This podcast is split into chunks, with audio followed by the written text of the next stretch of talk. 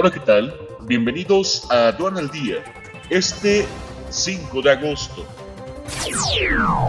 Nacional. Delta responsable del 67% de los últimos contagios, señalan especialistas. Destrucción de manglares mexicanos es ilegal, están protegidos por la ley. Cultura financiera, el otro lanzamiento competitivo. Sector turístico de la Ciudad de México va por el mercado alemán. Demandan a empresas de Estados Unidos por tráfico de armas. México y Brasil recibirán 1% de su PIB en la asignación de derechos especiales de giro.